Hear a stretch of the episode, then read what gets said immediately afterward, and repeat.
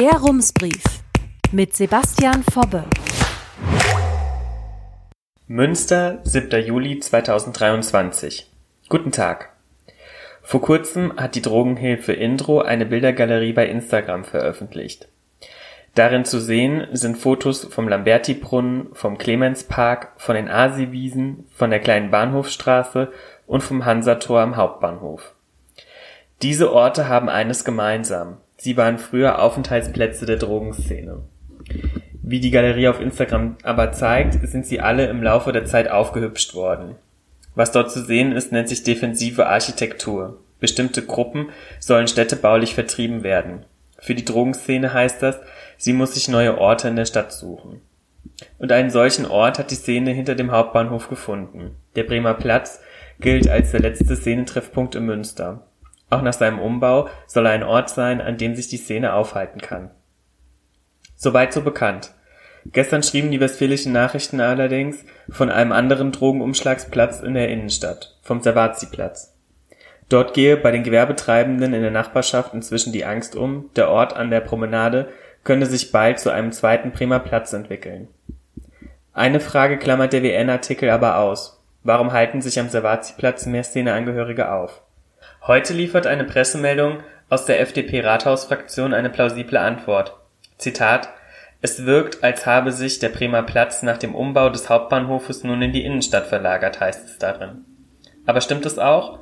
Für Stefan Engemann von der Drogenhilfe Indro kam die Veröffentlichung in den Westfälischen Nachrichten überraschend. Der Savazzi-Platz sei bisher kein bekannter Szenestandort.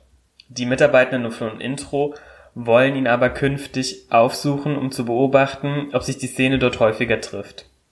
Engemann sagt jedoch, es werde für die Szene in Münster generell ungemütlicher. Das zeige nicht nur die defensive Architektur, sondern auch kleinere Entwicklungen.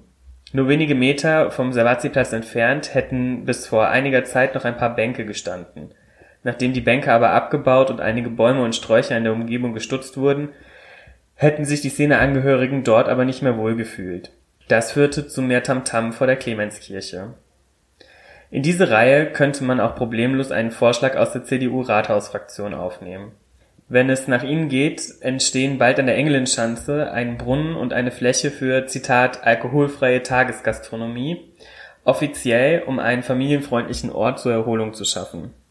Als zwei CDU-Ratsleute das Konzept den Westfälischen Nachrichten vorstellten, heißt es aber dort ganz unverhohlen, man wolle mit den Wasserspielen gegen Kriminalität, Drogen und Obdachlosigkeit vorgehen.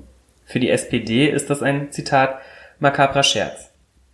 Eine solche Vergrämung finde am Bremer Platz gerade nicht statt, sagt Stefan Engemann vom Intro. Zur Erinnerung. Vor einigen Monaten hatte die Stadt für den Umbau eine Toilette entfernt.